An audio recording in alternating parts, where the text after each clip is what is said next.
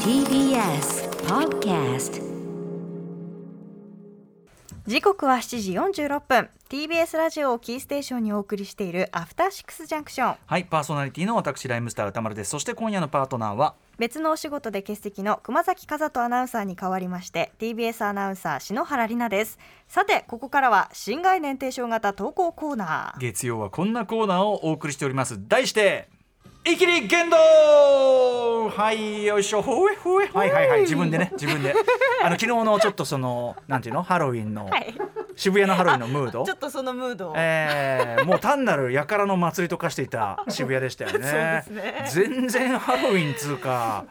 ちょっとねパーリーピーポーですえねーパーリピパーリピつうかなんつうかなんつうかねなんつうか昆虫かってあ古いね俺もねね ついつい言ってしまいましたもう本当にどうしようもない はいということで、えー人間誰しも浮ついた時は気が大きくなった時テンションが上がりすぎて生きった限度をしてしまうことありますよね、えーけれど小さくまとまった守りの人生より恥をかいててもでっかく生きりきった人生の方が面白いんじゃないかそんなわけでこのコーナーであなたがかつてやってしまったほにゃらら生きりを紹介する人間参加のコーナー、えー篠原さんは初参加ですはねい篠原さんは生きったりしないでしょういやーもう恥の多い人生を送ってきました恥の多い人生を送っ本て当 に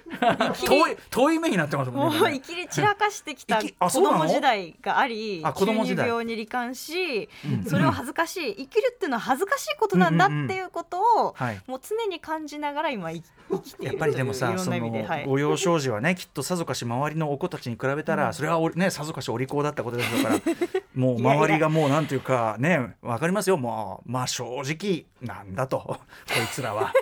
こいつらなんだというふうにやっぱりなってもこれはおかしくないわけでございます。いやね、もうなんか音読とかしてましたからね音読あのうん祇園少女の鐘の声みたいなのうんをうんうんうんうんうん小学6年生の時とかにあかましてますねそれ。おそうもう本当に痛々しい子供でしたよ。あえそれは何周りにはい、あいやもうその素で、うん別に一人でってことですけあどーいやいいじゃないでもそれ じゃあじゃあいいじゃないそれは。今考えると好きにすればいいじゃないんて痛々しい子だな痛々しくないよ別 に。てか音読しなくてもすごくいないまあねまあねいやいやでも音読音読した方がいや音読するものじゃないいものは。やー本当恥ずかしいはいということで、はい今日はね、えーそんな、ね、篠原さんのそのイキリの扉を開くメールなのかどうかご紹介いたしましょうラジオネームブーブー短足さん女性からいただいた、えーファッション系のイキリでございます行ってみよう私の中学時代のパンクイキリを聞いてください1990年私が中学3年生だった頃ファッション誌ではちょっとパンク風な感じが流行っていて、憧れのキョンキョンのパンキッシュなファッションがこれまた抜群に可愛くとにかく真似したい15歳身も心も特勤特勤な何なんだなこんれだ特勤特勤な私は制服のスカートを短くしといっても当時は膝下1 5センチを5センチにする程度、えー、カバンの肩紐にびっしり安全ピンを取り付けました私の中学は肩から下げるいわゆる白カバンと言われる肩は、えー肩紐の幅が広いタイプのもので当時100円ショップもないので手芸店で安全ピンを数箱買い5ミリ間隔で安全ピンを平行に端から端までびっしりと相当な時間をかけて取り付けました違ったカバンを見てかっこいいとご満悦な15の夜高速違反で行われ、え1日で外す羽目になってもそれもパンクっぽくていいななんて考えながら翌日あちゃんとちゃんと怒られるくだりもちゃんとシミュレーちショゃンんとして権力がね大人が大人が僕らを引き裂いたこういう絵面もちゃんと書いたわけ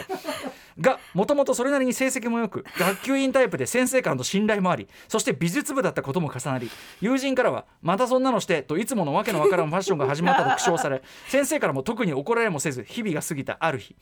スカートをほつれたから安全ピン貸してと友人に貸したのを発端に安全ピンを大量に持っているやつがいるという噂が校内に広まり他のクラスの知らない女子からも「1本ください」と言われるようにさらに先生までも、えーブーブー安全ピン2本 くれと完全に安全ピンやもちろん家ではおかんもカバンから安全ピンを取っています本当なら別の手段で済ますようなことも安全ピンで手軽にできるとした、えーえーキャツラは、えー遠慮なしにくれと言ってきますどんどん減るカバンの安全ピン相当歯抜けになったところでそのカバンにも飽きて全て外し私の安全ピン屋も数ヶ月で閉店しましたあーちゃんちゃんとすごこいですねれこでれもは世のためにね、んあの要するに揉め事が起こるどころか便利屋としてなんかね、うん人の役にも立ってるし、ええ面白いしそうですねただはい私このやっぱこのメールを最後まで読んだところで浮かんだのはこれ私土曜やってたウィークエンドシャッフル時代これちょっとメール送ってくれた人の名前ラジオネーム出演しちゃったんだけどあのウィークエンドシャッフル時代はい の名台詞で「道理で日本にパンクが根付かないわけだ」っていういう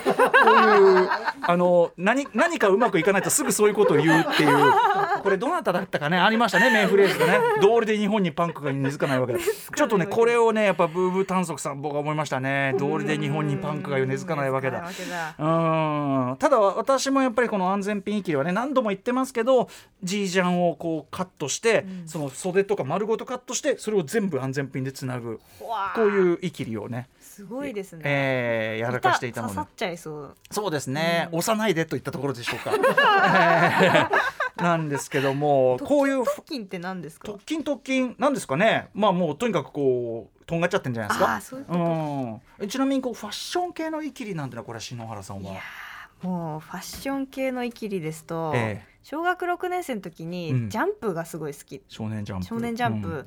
もう D グレイマンとかうんほうほうちょっとそういうこう、うんなんていうんですか D グレねイマン中世風ゴシック風、うんうんうんファあーッションをキャラクターが身にまとっているような、はいはいででなんか友達でリナリー・リーというキャラクターが出てくる何リリナリー・リーリナリーリナリーリリーナリー・リーリナリー D もう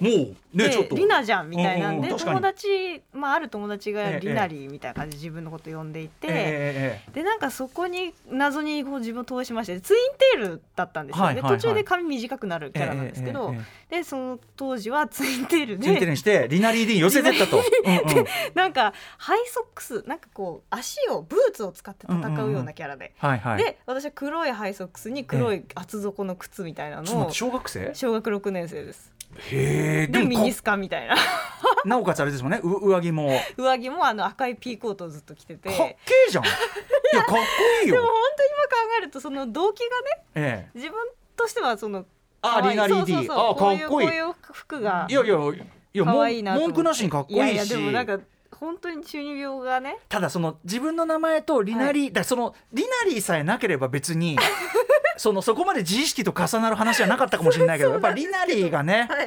恥ずかしくてしゃあないあものういやこんな話していやでもかっこいいと思うけどな本当ですかうん、いいと思いますよ全然普通にファッションとして恥ずかしくはないと思う、それはねうんいけてますよね赤いピーコート着て周りはでもやっぱちょっうとん篠原さそんうちょっとすごいどんうだしけどたみたいななんうんか赤いコートの人っていう風に言われててずっと あの紫のバラの人村家のバラの人に ならぬ近隣でも有名なで中うん学小学6年生だったんですけど、ええその毎朝遅刻仕掛け寸前みたいな状態で、ええ母親のチャリに乗せてもらって行ってたんですけど、ええはいはでその姿を見た中学生たちとかからも「赤いコートの子だ!」みたいななん「かおはよう!」みたいないいじゃ ん街の人気者じゃんちょっとほのぼのした感じの。やっぱり道理で日本にパンクは水かないわけ だねえ感じしますけどあいいじゃないいいじゃないああ持ってますねいやいやいや恥ずかしいわ恥ずかしい。